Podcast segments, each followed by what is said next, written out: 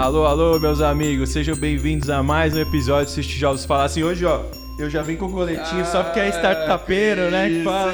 O cara tá todo empreendedor. todo, todo. Ei, Brunão, como é que vai ser hoje? Tá animado ou não, Pedrão? Gravação na Faria Lima hoje. Eu acordei muito animado. Bom dia, boa tarde, boa noite para tudo que você tá fazendo agora, que a gente vai começar aqui mais um episódio. E aqui tem um cara ansioso aqui do meu lado e não é por um motivo, é um motivo muito especial. Porque a gente vai falar de um assunto que você gosta pouco, né, Pedrão? Eu- eu- Fala aí. Eu, vocês, é que vocês ficam vacilando, eu fico usando o podcast pra conversar com todo mundo aí que eu quero. Vocês não ficam chamando as pessoas que vocês querem conversar, eu vou caçando aqui. Não, mas eu tenho certeza que vocês aí vão se- gostar muito aí do assunto que a gente vai tratar, porque a nossa convidada, doutora Daniele Orletti, ela que é começou sua carreira, ela formada lá no Espírito Santo, veio para São Paulo aí para fazer a residência de medicina preventiva, depois ela foi especializada no Proasa lá no HC e ela sempre foi voltada pro empreendedorismo e fazer aquela fazer sua empresa acontecer, entender quais são os meandros para tudo acontecer. Então a gente vai entender um pouco do que foi essa jornada, porque tem muito mais coisa aí para você ouvir e a gente vai ouvir ao longo desse episódio. Então eu gostaria de agradecer, doutora Daniele, por ter disponibilizado o seu tempo e estar aqui conosco Ah, hoje. Obrigada, pessoal. Eu que agradeço o convite. É muito legal participar de um momento como esse, de poder trazer aí um pouco de uma visão mais diferente, né? Não aquela tradicional do assistencial na medicina e contribuir com os novos médicos aí em formação. Obrigada. Que demais. Aproveitando, já deixa, conta pra gente como é que foi assim, já na faculdade, você já no começo da faculdade já pensava que talvez seguir pra um lado um pouco mais administrativo, não assistencial assim, era a sua vibe ou não? Já, já entrou pensando, na verdade, ah, minha, minha família tinha médico, eu, eu queria ser médica tradicional, cirurgiã. salvar, é, exato, tá no PS, Quero salvando vidas. Não, assim, vamos lá. Eu acho que nenhuma pessoa que escolhe fazer medicina, ela de cara, ela já fala que não vai atuar como médico assistencial. Então, assim, é sempre uma quebra de paradigma em algum lugar da sua formação. Hoje em dia a gente já vê assim mais pessoas olhando para isso é durante a formação, né? A gente tem mais contato hoje em dia, é mais comum a gente ver médicos dentro dessas trajetórias não convencionais. Mas durante a faculdade é muito raro você chegar e falar: não, eu sempre quis ser um administrador em saúde, mas eu vou fazer faculdade de medicina. E depois eu vou pegar e vou seguir para a área administrativa. Não, as, as coisas não começam assim. E é assim, para contar um pouco da história, eu acho que tem uma frase do Steve Jobs que eu gosto muito, que é você ligar os pontos, né? Então, assim, é, olhando para minha carreira, os meus pais não são médicos, eu não tinha nenhuma figura muito próxima de mim que era médico, tinha um primo distante, mas ninguém daquele pequeno núcleo familiar que exercia a medicina, que eu pudesse ali olhar e, nossa, me espelhar como médica, né? Os meus pais, eles são é, empreendedores, né? Na época, 30 anos atrás, chamava de empresário, hoje em dia a gente tem uma palavra e chama mais de empreendedor. Então, eu sempre vi, os vi trabalhando, né? E construindo ali algo para eles, né? E para a posteridade. E sempre gostei muito. Então, e aí olhando para trás, quando que começou isso, né? Eu falo que é, eu empreendi, empreendi a primeira vez com 13 anos, né? Com 13 anos, eu tive a minha primeira empresa, que na época era o início dos anos 2000, e estava começando aquela coisa do computador pessoal. E o meu pai, super entusiasta de, de comunicação e de tecnologia e inovação, ele comprou um computador que é CPU, aquele computador de tubo, assim, super enorme, uma coisa, sabe, assim, pré-histórico para hoje em dia. E aí a CPU, ela tinha duas entradas de CD. E uma delas, é, você tinha a possibilidade de gravar, né? Você gravava CDs. Né? Então, assim, é, e na mesma época ali eu também comecei a olhar, futucar a internet, e, e isso estava começando, eu tinha lá meus 12 anos, e me deparei com um programa chamado Torrent. E o Casar. Né? E aí, assim, comecei a futucar aquilo, e assim, a- o acesso à música não era tão simples como é hoje. Então, comecei a baixar umas músicas, ouvir as minhas músicas e aprendi a gravar esses CDs. Assim, um adendo aqui, eu não estou discutindo pirataria, não é essa a questão. Eu tô falando de uma menina de 12 anos que baixava suas músicas para ouvir no seu computador em casa. E aí comecei a gravar esses CDs para eu ouvir e emprestava para os meus amigos. E aí o pessoal começou a gostar muito e me pediam. para gravar CDs para eles com as músicas ali. Ah, eles faziam uma listinha, uhum. eu gravava, baixava no torrent uhum. e dava esses CDs. Só que o volume foi ficando muito grande de pedidos. então eu falei assim, cara, eu tô tendo um custo aqui, então eu vou colocar um valor e vou ter uma margem de lucro. Na época eu lembro que era coisa de três reais, assim. É, mas. Pra época até Pra época tava muito bom. O CD virgem era um podcast. Calma que vai ficar melhor, calma que vai ficar melhor. E assim, comecei a ter esse, esse faturamento ali com os meus colegas e foi dando certo. Pô, imagina, você com um CD personalizado para você Nossa. ouvir no seu carro, na viagem com seus pais com 12, 13 anos, é fantástico. Uhum. E aí comecei a fazer isso. E o volume foi ficando cada vez maior. Então eu já tinha ali um faturamento que eu comprava as minhas coisas, saía, ia no cinema com o meu dinheiro, fazia o meu, fazia o meu caixa. Então comecei ali. É, mas assim que assim, logo quando você começa uma operação e essa operação cresce, você começa a ver os desafios, os né? desafios da operação, né? Então, uhum. assim, a questão do CD, eu comecei, eu comprava CDs unitários, que eram muito mais caros. Uhum. E aí chegou um momento que eu falei, não vale a pena eu comprar um CD unitário, eu vou comprar aquele bloco de 100 CDs, Altão, assim, que a minha margem vai ficar muito melhor. E aí comecei a comprar, só que tinha marcas diferentes e cada marca tinha uma qualidade diferente também. Uhum. Então eu comecei a entender que algumas marcas eu comprava ali 100 CDs e eu aproveitava 70%, porque eles vinham riscados ou não gravavam.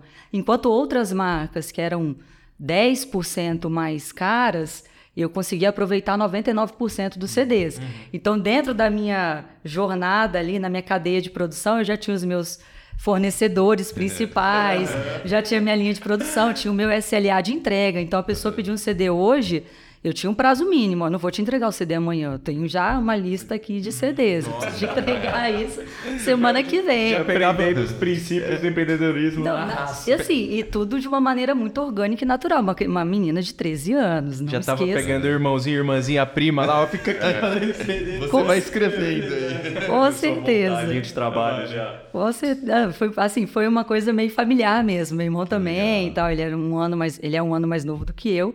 E aí eu comecei a ter clientes que não eram só da minha faixa etária. Então, assim, eu no ensino fundamental, então comecei a ter pedidos de pessoas do ensino médio. Nossa, e eu falei, nossa, cara. Que grande mesmo. Hein? Cara, que negócio maluco. Foi ficando legal, é. assim. de novo, assim, a gente não está discutindo aqui o lado ético disso. Sim, a gente está falando de um, de um hobby ali que, que foi bem interessante para a época, né? Mas, óbvio, aí eu precisei ir para o ensino médio né? E, e tive que encerrar a operação para me dedicar aos meus estudos, uhum. é, porque já tomava um tempo muito grande. Ensino fundamental você ainda consegue levar, mas ensino médio já queria, já pensava em fazer medicina, uhum. não tinha tanta clareza ainda sobre uhum. isso, mas de fato eu precisava é, me dedicar mais. Então a operação foi encerrada com sucesso, com lucro e com faturamento e ficou como essa história. E aí assim, no ensino médio veio a minha primeira dúvida. Então, assim, eu gostava muito de medicina, da parte da complexidade da medicina, do, do que se construiu em volta da profissão médica, que, uhum. que é uma coisa realmente que até hoje é muito valorizada, não uhum. só do uhum. ponto de vista financeiro, nem, é, nem é, um drive nem é esse quando né? você tem 15, 16 anos, mas por tudo aquilo que você consegue entregar para a sociedade, né? A diferença que você faz para o ser humano mesmo, para aquela uhum. pessoa. Mas gostava muito de administração também. E tive uma dúvida genuína entre fazer administração e fazer medicina. E aí conversei com os meus pais, levei isso para a família e eles acabaram, ainda que fossem empresários, né, uhum. tivessem no ramo do empreendedorismo, eles é, me aconselharam a seguir a carreira médica, porque é uma carreira que até hoje ela ainda é muito valorizada. Você consegue ter uma projeção muito boa enquanto uhum. médico. Isso no início dos anos 2000 era ainda melhor, né? Uhum. Então, eu optei por fazer medicina e foi a melhor escolha que eu fiz na minha vida, porque ainda assim, ainda que eu não soubesse dos caminhos para a administração, é uma é uma profissão que você consegue ir para diferentes campos de atuação, né? Então, ela é muito heterogênea. Sim, sim. Você consegue trabalhar é, muito bem e se posicionar muito bem logo de início Então, realmente, é, foi uma escolha muito certa que eu fiz nesse período, né? Uhum. Mas aí, como é que foi a faculdade, assim? Aí você entrou na faculdade, já Putz, estudava muito, dava pra dar uma relaxada. Aí chegou o Blu-ray é. Aí, então, assim, eu, eu, eu, fechei minha operação antes de eu ser é, aniquilada, né? Então, tipo, de, aí depois começou o MP3, né? Então, assim, acabou, já perdi, né? já perdi minha clientela. Pegou o timing certo. Com certeza, saí na, é, exato, saí na hora certa, com certeza, exato. Mas, então, durante a faculdade, né? Eu fiz uma faculdade particular no Espírito Santo e era um curso novo. Então a minha turma foi uma das, é, uma das primeiras, assim, a faculdade tinha poucos anos ainda, e a liderança da faculdade era uma mulher, era uma mulher, uma médica pediatra, Legal.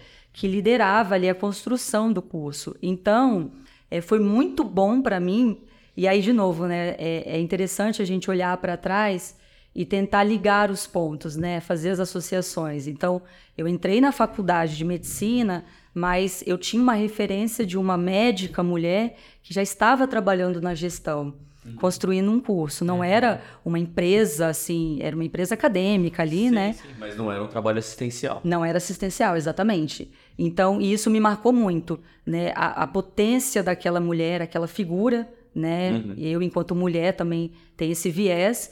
É, e, e, toda a construção do curso que foi muito feita em conjunto com os alunos. Então, a gente tinha um, uma via de diálogo muito grande com ela e com os outros gestores para realmente construir algo que hoje a faculdade eh, já está ali consolidada, é uma faculdade respeitada, né? Uhum. E, mas na época estava nesse processo, então tinha que se mostrar muito. Então, e, e, o empenho que você tem que gerar no início, ele vai dizer muito sobre a qualidade daquilo que você vai entregar, né? Igual aqui para vocês. É, isso aqui é o podcast de vocês. E o resultado que vocês vão ter com esse podcast está diretamente relacionado ao quanto vocês empenham de energia, de tempo, de transpiração, do que, que vocês querem. Então, com naquela faculdade, naquele momento, eu via muito disso. O empenho daquelas pessoas em querer construir algo que fosse duradouro e fosse para a posteridade. Então, foi muito legal. É, também foi muito bom a parte de participar de comissão de formatura, Aí, sabe? ó, mano, então, velho, tá tudo feito, velho. Então, participar de tudo isso, as confusões, assim, todos os Resolver momentos. os pepinos, Nossa, pô, é assim. isso que é ser o gestor em saúde, né? Então, foi muito legal, teve essa parte que foi maravilhosa, lá no Espírito Santo a gente também tem, tinha o OREM, que eram as Olimpíadas Regionais dos Estudantes uhum. de Medicina, uhum. então a gente estava começando a ir para o OREM, então nossa a nossa comitiva era pequena, mas aí já ia todo mundo, então foi muito legal. Eu só fui em dois Orens, não acabei não indo tanto, mas fiquei muito focada na comissão de formatura e participei muito, né, é, ainda que indiretamente, dessa outra parte de ter os diálogos de melhorias do curso, sabe, uhum, dar feedback, legal, saber legal. como que as coisas estão acontecendo com relação a cada semestre. Então foi muito bom, assim, foi muito prazeroso e foi assim inconscientemente me jogando cada vez mais para aquele lugar que aquela menina de 13 anos já Sim. gostava e já pensou em fazer administração, mas que só viria a voltar uhum. depois que eu já tivesse me formado, né? Então na hora eu não tinha entendido muito uhum. bem isso. Mas aí quando você se afasta Aí você consegue olhar e falar, putz, olha, já estava mais ou menos ali uma coisa se desenhando. É legal mesmo esse processo de você. Gostei dessa frase, eu vou começar a usar nos próximos episódios aí do Steve Jobs e ligar os pontos, a CEO, é, a COO do Facebook, né?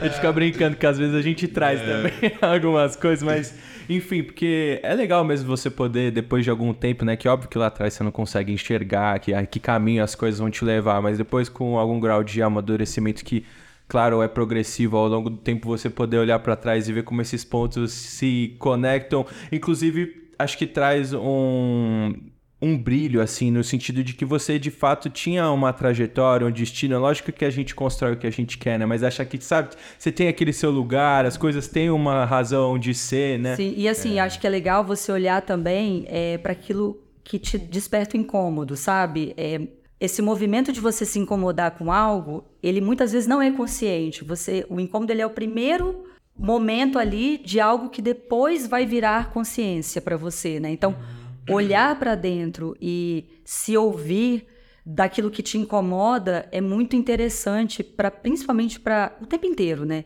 Mas principalmente quando a gente tem que fazer algumas escolhas que são é, vão trazer assim, mudanças é. de vida, né? Então, Sim. é medicina ou é administração, sim, é, sim. é, clínica médica ou é cirurgia, sabe? Então, assim, eu vou para São Paulo ou eu permaneço na minha cidade. Então, uhum. Então, assim, aquilo que te traz incômodo é o primeiro movimento da, daquele caminho que talvez você sim.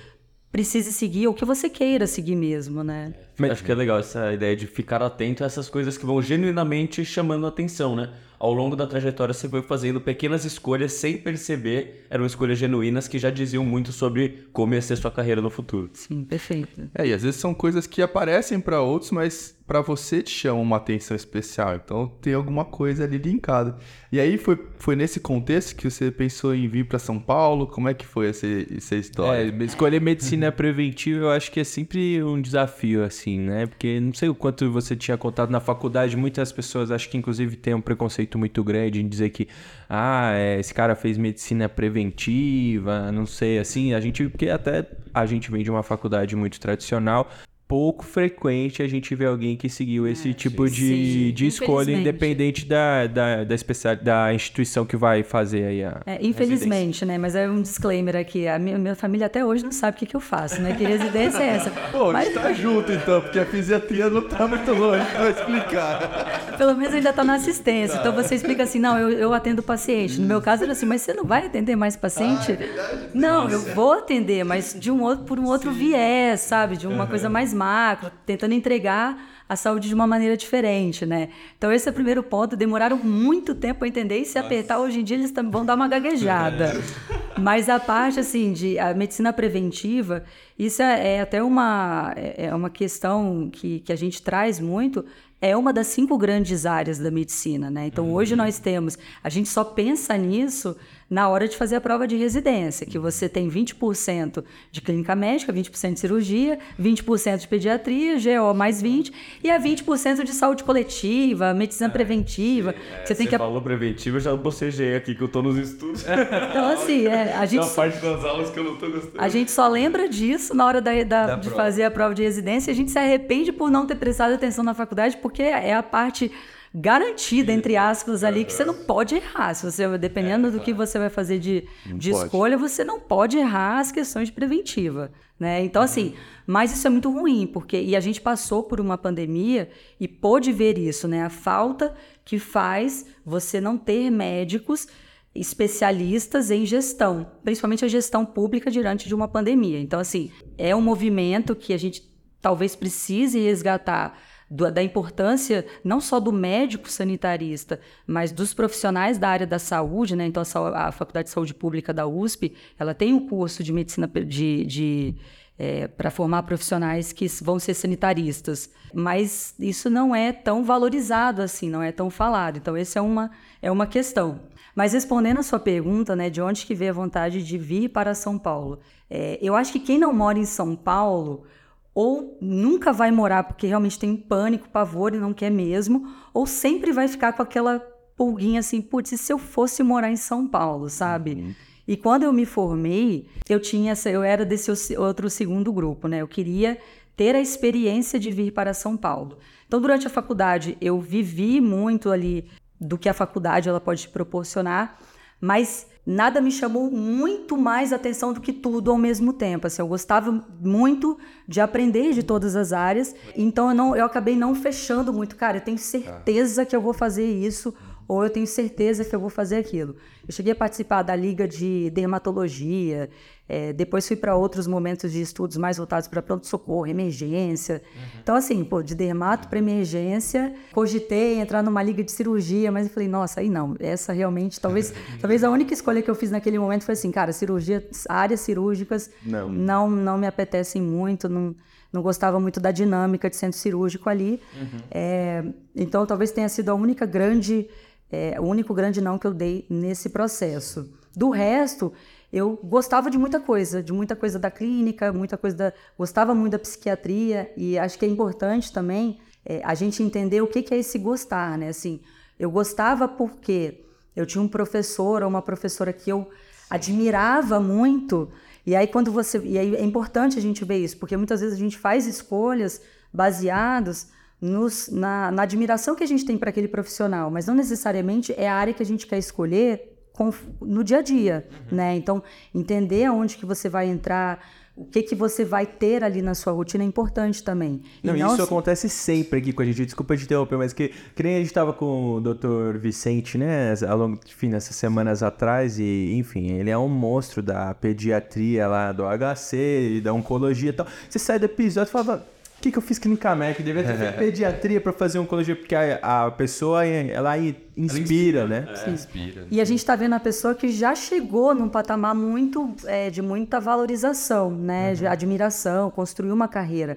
Mas tudo que ele teve que abrir mão e tudo é, que ele é, precisou passar ali de frustrações no dia a dia para chegar onde ele está, é para aí que você tem que olhar. Uhum. Para ver se você está disposto a abrir mão né, de algumas questões, de algumas escolhas e lançar mão de outras para conseguir construir esse caminho. É, claro. então, assim, isso precisa estar tá muito claro, né? Eu gosto dessa área porque eu gosto do dia a dia, da rotina e do que eu posso fazer, ou eu gosto porque eu admiro aquela pessoa. Uhum. E as duas coisas são igualmente genuínas, uhum. mas na hora de você escolher a sua profissão, você precisa ter isso muito claro. E na época eu tinha admiração por muitos professores, gostava de muitas áreas e aí, por isso mesmo, eu falei, cara, eu preciso entender melhor onde que eu vou entrar na medicina. E por isso, não fiz a residência logo que eu saí. Ah, que também é um ponto. Boa dica, boa Porque dica. existe uma pressão muito grande de você fazer Direto, a, um curso engatado. engatado. Você tem que sair do seu curso é, do, do, sexto ano, já fazendo o, o, pré da, da residência, um cursinho, porque você já tem que estar tá com isso muito claro. E se você não tiver, mas como assim você não está? O é. que, que, que você vai fazer? Ah, não sei, calma. Uhum. Eu entrei na faculdade com Exatamente. 17 anos, eu não fiz é, pré, eu, do uhum. terceiro eu fui direto. Uhum. Então, assim, e, e, se você não souber dizer não e colocar o seu tempo, você às vezes é empurrado pela maré mesmo, porque Sim. existe uma pressão muito grande. Então, acho que essa primeira disrupção foi assim: não, não vou fazer residência agora, eu preciso entender melhor o que, que de fato eu gosto, porque o que eu construí vai ser o que provavelmente eu vou trabalhar e me dedicar ao longo dos próximos 40, 50 anos, uhum. que é um tempo aí que o médico hoje está na atividade, né? Tem uns que se aposentam antes, outros mas, de um modo geral, é isso: 30, 40 anos ali, um pouco mais. É, então, eu não fiz a residência. Estou trabalhando lá. Ou você veio para São Paulo trabalhar? Aí eu fiquei uns seis meses, um ano trabalhando lá em. Na verdade, foi um ano que eu fiquei trabalhando lá em Vitória. E aí eu falei, cara, não, eu acho que eu, eu tô no momento de entender melhor. Então eu já queria ir para São Paulo. Alguns amigos já tinham feito provas em São Paulo, já estavam aqui. Uhum. É, gostava muito de vir para São Paulo, viajava para cá sempre. E eles falavam muito, nossa, um passou no HC e falava, cara, o HC é outra coisa, é outro mundo. E a gente de faculdade particular, pô, você vai para um, você sai de uma faculdade nova particular e vai para um mundo do HC ou da Santa Casa ou muito da Paulista, putz, é um, sabe, é um outro universo que se abre uhum. para você. E eu vi os meus amigos falando e da vida também de São Paulo, eu falei, não, acho que está na hora de eu ir e me organizei e vim. E aí outro ponto, assim, o médico recém-formado, ele começa a trabalhar em duas situações, né? A, a 90% dos médicos, dificilmente você vai encontrar um médico que não esteja em uma das duas situações, se não nas duas, que é o plantonista de pronto-socorro, de porta, uhum. ou o médico que vai para atenção primária, uhum. né? É, e aí tem outras questões que podem gerar discussões de dias aí, que é a questão de você ter justamente um médico com uma experiência ali de vivência de pronto-socorro muito pequena, uhum. lidando com processos oh. decisórios muito complexos, né? Então isso isso é isso precisa ser olhado e também na questão da atenção primária, porque se você olhar o que, que qual que é a porta de entrada do SUS hoje uhum. é a atenção primária. Sim. E hoje nós temos a grande maioria dos, das vagas médicas da atenção primária ocupadas por médicos recém-formados que têm dia e hora para sair. Eles estão lá de maneira temporária, eles sabem que estão de maneira temporária, é, muitas vezes eles nem querem estar ali, E, e isso gera. Mas é um CLT, 40 horas. Tranquilo, vou férias, estudar, E vou depois, estudar. exato. E depois, enfim, mas aí, E aí acho que depois- essa discussão é brilhante no sentido de, enfim, várias coisas que acredito que é, são muito discutidas na medicina preventiva, como a longitudinalidade do cuidado, enfim, mesmo essa questão da emergência é uma coisa que me pega muito, assim, porque lá na Santa Casa, os meninos sabem desse, dessas angústias que eu compartilho com eles, no sentido de que eu, mesmo como um R2 de clínica médica, numa instituição de referência que, apesar de ser clínico lá na Santa Casa, a gente tem uma pegada de emergência muito importante, né? O PS Coração do Hospital, PS muito grande, porta aberta e tudo mais.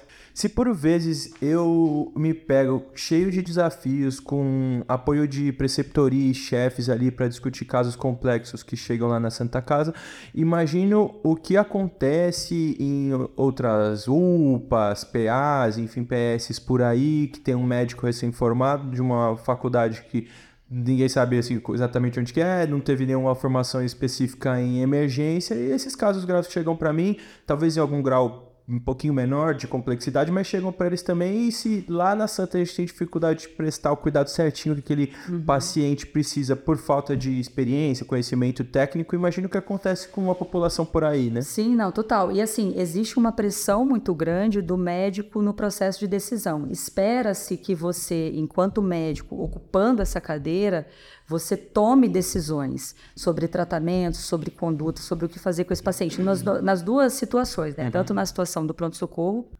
como na, na- no- numa atenção primária. É, só que você tem um médico ali que ele, tecnicamente, ele ainda não está preparado. Nas, em ambas as situações.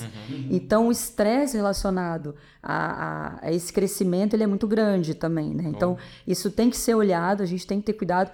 Não é, assim, Óbvio, a gente vai seguir fazendo, vão, médicos vão entrar no mercado de trabalho, essa é a porta de entrada, essas são, né, as duas, e só que a gente precisa olhar e tentar é, minimizar os riscos ali do que pode acontecer com um médico que tecnicamente não está tão preparado assim como se esperaria que ele estivesse, por ocupar aquela, aquela cadeira.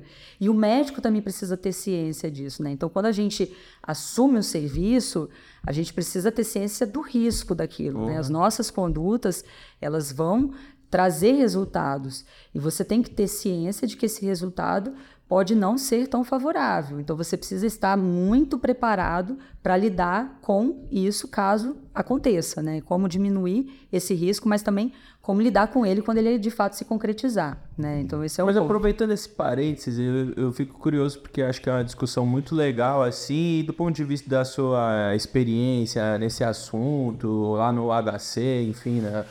O que, que tem sido discutido para tentar evitar esse tipo de coisa, assim? A formação de especialistas, que nem hoje em dia a gente vê muito o pessoal da residência de medicina de emergência, uma valorização do pessoal que nem um abraço pro nosso amigo Danilão aí, o Danilão que, que, enfim, médicos especialistas na atenção primária, não é isso, né? Saúde da família e comunidade para poder completar esses espaços, mas aí você traz a discussão que é e, e esses médicos que estão se formando agora, óbvio que vai demorar muito tempo até a gente ter uma quantidade de especialistas nesses dois grupos para completar todas as vagas ali que existem, né? Então, óbvio que os recém-formados ainda vão se encaixar, mas como é que a gente vai colocar eles para trabalhar, né? Como é que vai funcionar isso? Sim, é, isso é um desafio, né? Assim, com relação à discussão, essa discussão, se existir, nunca participei dela, mas se, se existir, ela é muito incipiente, né? Mas cabe às instituições também se responsabilizarem por aqueles profissionais que elas colocam dentro do serviço, né? Então, se você é uma OS que trabalha com atenção primária,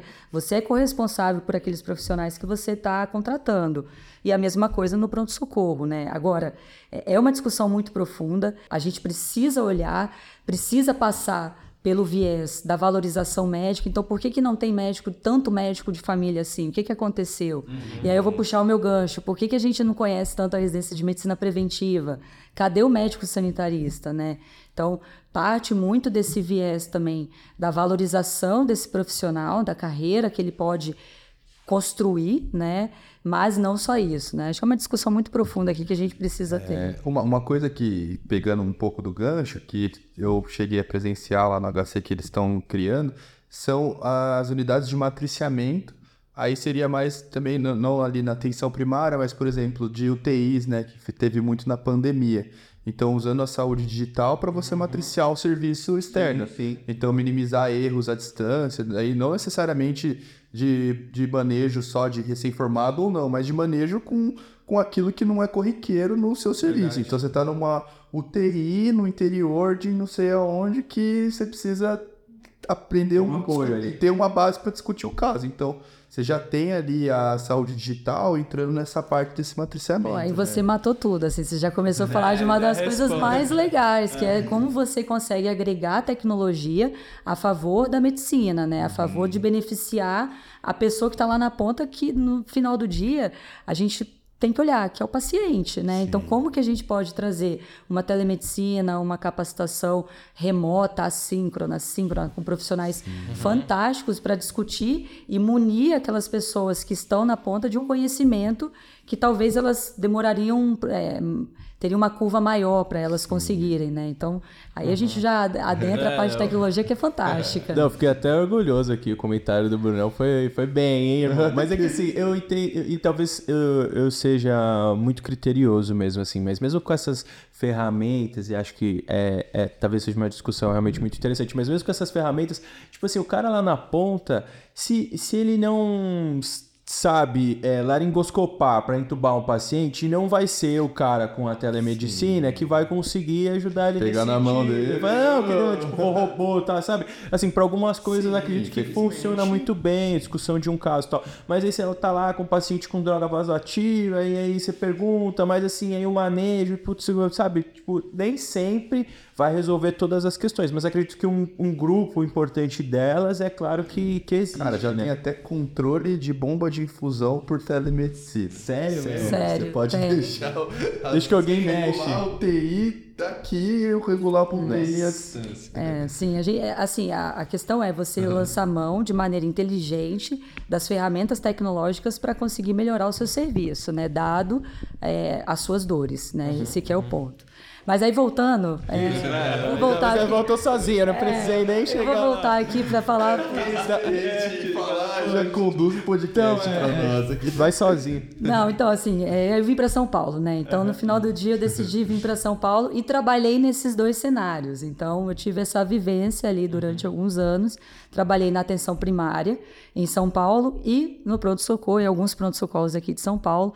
Então para mim foi uma mega experiência, porque eu consegui viver São Paulo de uma maneira que eu jamais conseguiria se eu não tivesse um, na atenção primária, então indo para extremo da Zona Leste, indo para Santo André, indo para a Zona Sul, sabe? Assim, conhecendo realmente aquela população, tudo que está envolvido em né, nisso, e também em alguns hospitais ali em torno de São Paulo. Então foi muito legal, porque eu consegui vivenciar muito do que eu queria realmente ao vir para cá. E aí, de novo, ligando os pontos, né? Olhando para o que te motiva, né? Para aquele incômodo. Logo que eu cheguei, desde o início, até por uma característica pessoal mesmo, assim. é, eu entrei nesses serviços e de cara eu já comecei a trazer assim, putz, conversava com a gerente da UBS, ah, vamos tentar melhorar esse fluxo aqui. Aí falava com, com a pessoa da recepção do pronto-socorro, como que a gente pode melhorar a comunicação para a ficha não, não se perder, o paciente não ficar lá muitas horas. Então, começamos a pensar em protocolos, em tempo de atendimento. E aí, nisso, nesses dois, três anos que eu fiquei eh, me dedicando a essas duas áreas, eh, eu acabei assumindo já algumas posições na parte da gestão operacional. Então, nesses pronto-socorros ali, eu assumi, tive uma responsabilidade eh, de coordenação e num desses, de- numa dessas UBSs eu assumi como RT, como responsável técnica. E aí, numa dessas conversas com uma das plantonistas, ela veio me falar: Putz, Dani, é, cara, você já pensou em fazer a residência do Proasa? E o residência do Proasa, o que, que é isso? Ela "Ah, é uma residência de gestão hospitalar do HC.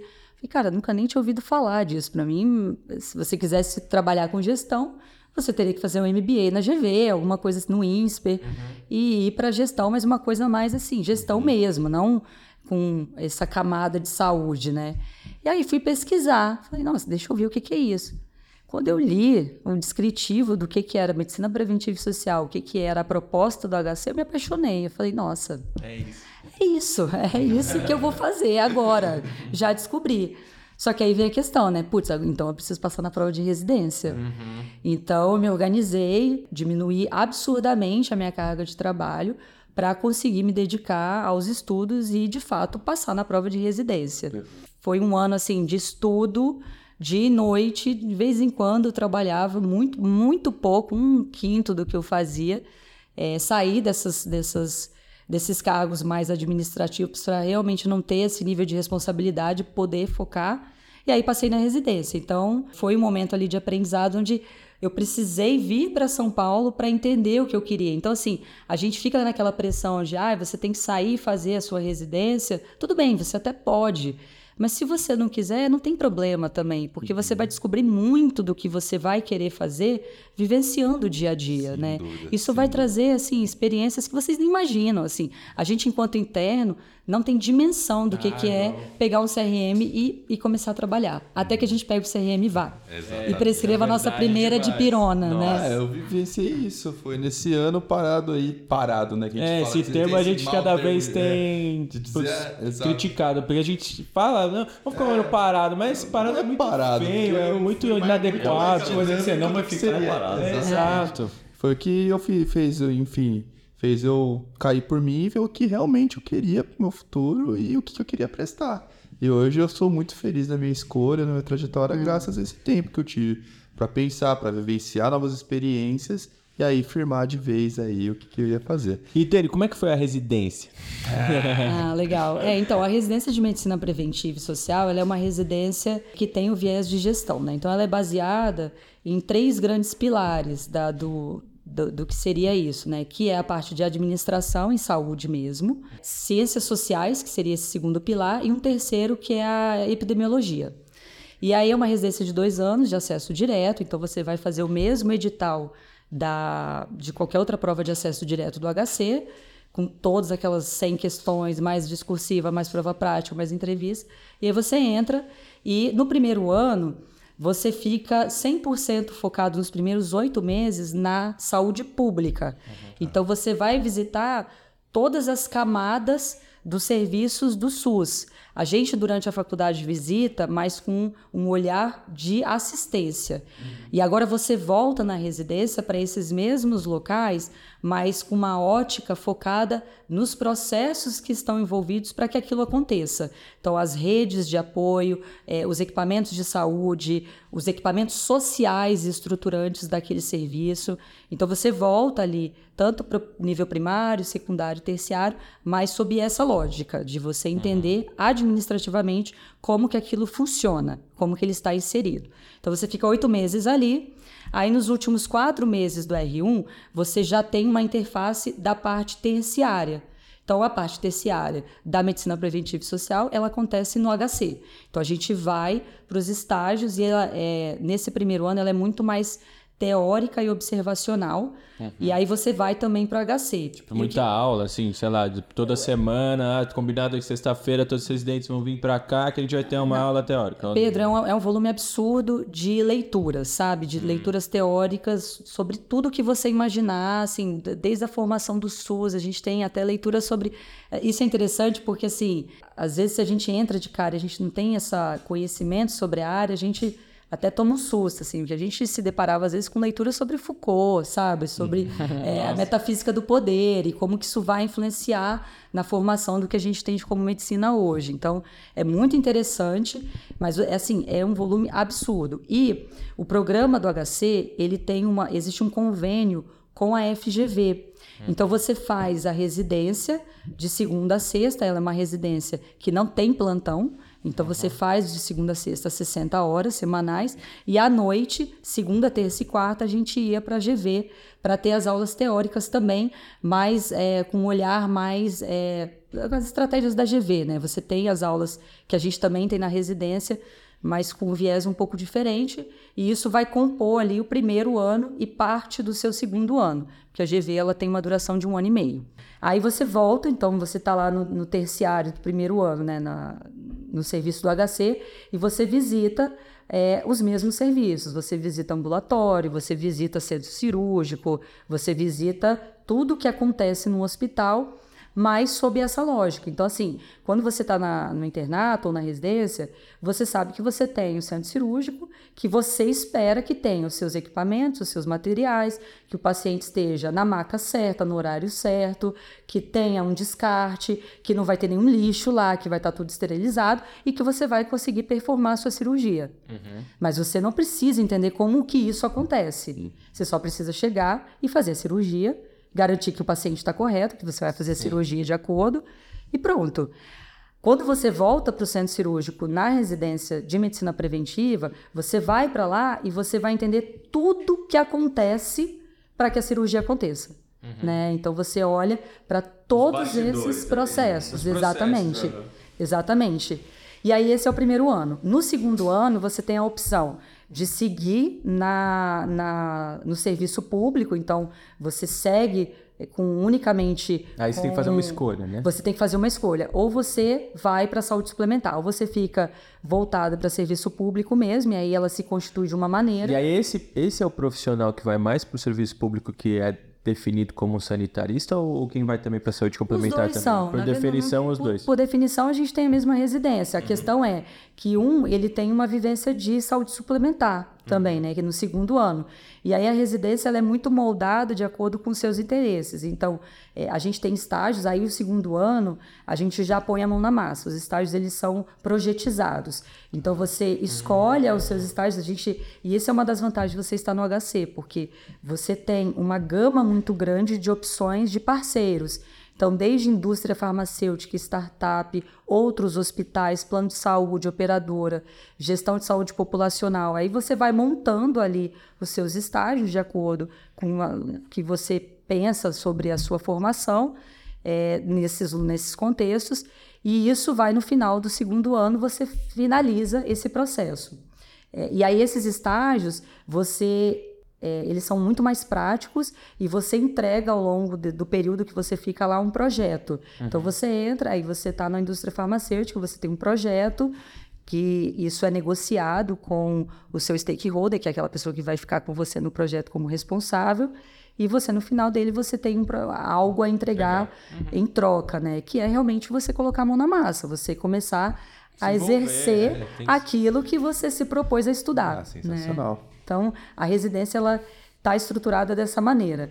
Quando a gente, quando eu fiz a residência, é, no final da minha residência foi o início da pandemia. Hum. Então, assim, a gente estava, eu e mais os meus R iguais, a gente estava num estágio na SES, na Secretaria de Saúde né, do Estado, e na época, qual que era a maior dor que, que a gente estava vivendo no início da pandemia?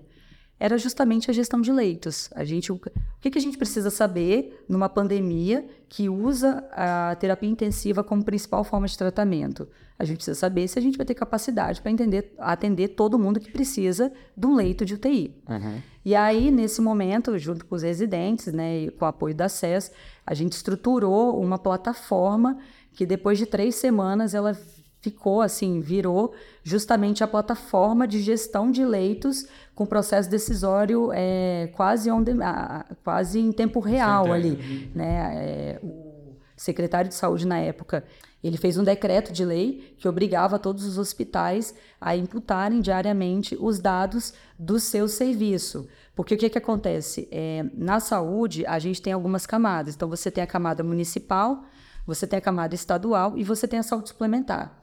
E um hospital, um, essas camadas elas não se comunicam. Então, os municípios, eles só olham para os seus próprios municípios, Sim. o Estado só olha para o Estado e a saúde suplementar, cada uma está no seu lugar. E aí, quando esse decreto ele é feito pelo secretário, é, você tem uma força de lei sanitária. Então, em coisa de três semanas, a gente tinha uma taxa de adesão diária de quase 80% dos hospitais todos os dias colocando quantas UTI, quantos leitos eles tinham disponíveis, quantos doentes eles tinham uhum. e quantos eles poderiam absorver. Uhum. Porque isso gerou dados para o secretário para ele conseguir definir estratégias no manejo da pandemia. Onde está faltando. Onde que tá foi justamente assim, quando a gente estava na, na, na, residência, assim, foi uma das coisas que a gente olhou e falou, cara, é, qual que é o maior desafio de, um, de uma pessoa que quer trabalhar com gestão diante de uma pandemia, sabe? Então, a gente caiu de cabeça, né? É, na época, nós cinco se envolvemos, somos, somos em cinco residentes uhum. médicos, e foi incrível. Depois, isso, essa plataforma ela foi absorvida pela Prodesp e ela funciona até hoje, tá? Assim, tá em funcionamento. E foi um case aí que nós tivemos durante a, a residência. Então, assim, para você ver que a gente, no segundo ano, você realmente consegue uhum. executar muito. Põe a mão na né? massa. Você coloca a mão na massa. E é, o seu resultado, ele vai vir muito em função do quanto você dedica para ele, né? É, do seu estágio e do, dos seus projetos, né? E, assim, a gente agora se aproximando um pouco do fim do episódio, conta pra gente como é que foi o pós-residência e agora esse momento de empreendedora mesmo que você tá vivendo. Ah, legal. Bom, então, depois que eu saí da residência, por eu ter vivido muito dessa parte de inovação com o projeto do, da pandemia, né, desse, dessa gestão de leitos, é, eu acabei entrando numa startup e aí de novo resgatando aquela aquele incômodo, sabe, de tipo, putz, eu, eu, eu, quero fazer alguma coisa de diferente, eu não quero só uhum. é, seguir uma carreira aqui assim e tal, mas não sabia muito bem. Falei, cara, eu quero ir para uma startup, porque eu estou no início ainda da, da minha formação uhum. e eu queria entender assim como que é você ter uma empresa early stage, como que é você passar por uma, um investimento pré-seed, seed, série A, uhum. o que, que você tem que fazer, o que, que é o pitch, como que é lidar com esses stakeholders. Então, eu acabei indo para uma startup, fiquei lá durante um tempo, consegui absorver muito, uhum. e nesse depois de um, de um certo período, é, surgiu a oportunidade de voltar para o HC, mais na parte da gestão. E, putz, para mim foi incrível, porque eu saí de uma startup e fui para uma outra instituição extremamente tradicional, morosa, uhum. com processos muito bem definidos. Então, esse contraste foi incrível também para entender e tentar absorver muito de cada local. Sim, né? O melhor de cada lado. Aí. O melhor de cada lado, mas assim, é absorver mesmo, assim, ver o que que, o que, que pode melhorar, o que, que eles fazem muito bem, o que, que você vê que você fala, putz, mas ainda estão fazendo isso, mas aí você olha para startup e fala, mas também estão fazendo igual, sabe? Então, Sim. tem coisa que não tem um lugar ali que é comum aos dois e, e acaba que as coisas se tangenciam. E aí, no ano passado, eu acabei conversando com uma, o que viria a ser minha sócia é, agora nessa empresa, e a gente está empreendendo agora na área da saúde. A gente começou com um MVP numa hipótese que a gente queria testar uhum. dentro da, da saúde. Ela também é médica, também fez, fez residência no HC, de clínica médica, depois ela fez uma sub, e a gente se juntou, e assim, só para pensar no que a gente. Assim, colocar no papel as ideias é, é um processo muito difícil, também não é simples, tá? Uhum. É, então, só isso demorou já quase um ano, e depois tirar do papel para começar a operação foram mais seis meses, até pela própria burocracia que a gente vive hoje para empreender na saúde, né? Empreender de um modo geral, mas empreender na saúde é muito complexo. Uhum. É, então, foi um período aí de um ano e meio para a gente construir. Primeiro dia de operação, a gente conseguir tirar do papel a empresa. Testamos, validamos esse modelo, é, já estamos crescendo, a gente tem crescido. A empresa começou a operação em dezembro desse, de 2022 e a gente tem crescido consistentemente, mês a mês, quase 70%, né? Nossa, mês a mês na nossa operação. É, e aí hoje a gente já está com um volume é, muito interessante. Temos uma nova sócia também, então nós somos três mulheres na área da saúde, uma enfermeira e duas médicas, Legal. o que também é um desafio, né? Você ser uma mulher, empreender na área da saúde é um desafio. É, então nós estamos aí no sete, oitavo mês de operação, foi no, na última semana de dezembro, né, que a gente começou. É, e estamos agora migrando, indo para uma. Não, não chega nem a ser pivotar, mas a gente está olhando para tudo que a gente aprendeu e vendo o que, que faz mais sentido agora para os próximos semestres, porque é isso. É, a gente precisa ter esse movimento constante, e não só a empresa. Acho que a gente, enquanto profissionais de saúde, a gente precisa sempre olhar para dentro e para para trás, olhar para o retrovisor e falar o que, que deu certo, o que, que não deu, o que, que eu poderia ter feito melhor, o que, que eu fiz muito bem e que eu preciso continuar. E a gente fez isso com a empresa também e estamos aí consolidando uma rota diferente agora. Que legal. E como é que chama essa empresa? É. Essa, essa empresa chama Terra, uhum. né, de terapias, começou, o nome vem disso, mas a gente começou como um centro de infusão de imunobiológicos. Tá. É, e medicamentos especiais. A gente tinha uma teoria de um perfil de pacientes que se provou, mas surgiu nisso um outro perfil de pacientes que a gente não tinha essa visão, porque não, era a nossa especialidade. Né? Ela assistencial não tinha essa, essa visão sobre essa área específica. Qual que é a área dela? É, ela, é, ela, é, ela é nutróloga. ela fez nutrologia aqui no HC Residência. E surgiu uma demanda de GO, uma demanda reprimida, porque a gente começou com uma teoria do paciente pós-bariátrico, e aí surgiu muito essa demanda da GO, então a gente olhou, estudou isso, é, mas estudamos também assim é, a, a nossa teoria né, da, com relação ao paciente pós-bariátrico.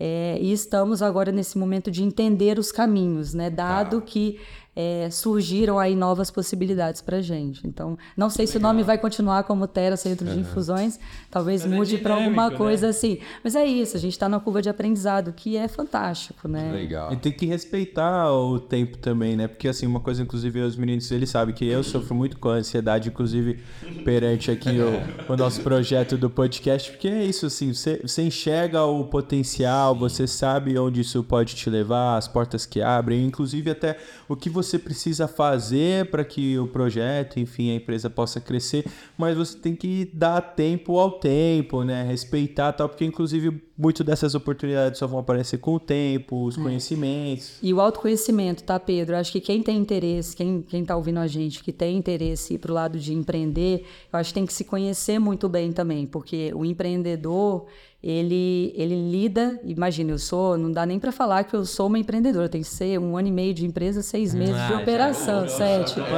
Mas assim, é, é você, é você lidar diariamente com o risco, né? Você acorda e você não sabe como o seu dia vai, fina- vai terminar, ainda que você se prepare absurdamente, e isso é fundamental, porque isso vai dirimir muitos dos, dos próprios riscos que a gente está falando, mas não existe uma fórmula certa, não existe, não tem um dia que a gente acorde e fala, não, o caminho é esse, vai dar certo, porque é isso aqui. Não, não existe. Só que com a nossa preparação, com a organização, planejamento e conversando com muita gente, aprendendo muito, estudando muito, a gente consegue entender que existem formas de você talvez tentar errar menos. Olha, talvez se a gente for por aqui, baseado nesses indicadores, a chance da gente errar é menor. Mas ainda assim, no mesmo dia, a gente vive do céu, assim, é, sabe, do Montanha-russa, vale ao, ao ápice, né? Então, é, assim, tem que ter essa, essa, esse entendimento e essa capacidade de você, ok, estou nesse cenário agora e é por aí que eu pretendo continuar. Você está conseguindo se dedicar exclusivamente a isso agora? Eu consigo 60%, 60% e 40% eu ainda estou focando em outras questões também. A empresa é pequena, é, o faturamento consistentemente cresce, mas ainda não a ponto das três sócias ficarem 100%. Hoje eu sou a pessoa que tem mais dedicação à empresa. Eu diria até que eu estou 70% na empresa e 30% em outros projetos. As minhas outras duas sócias não, mas por uma questão mesmo de, de entendimento do momento da empresa, a gente espera que em breve as três consigam se dedicar né, com crescimento é, full time ao que a gente está fazendo. Não, que legal. E acho que é isso, né? Pegando o que você falou no começo do episódio do Steve Jobs e ligando os pontos, mesmo parece que você tá onde você tinha que estar mesmo. E obrigado pelo episódio. Assim, para mim foi realmente mais uma aula, né, Brunão? E que nem eu digo.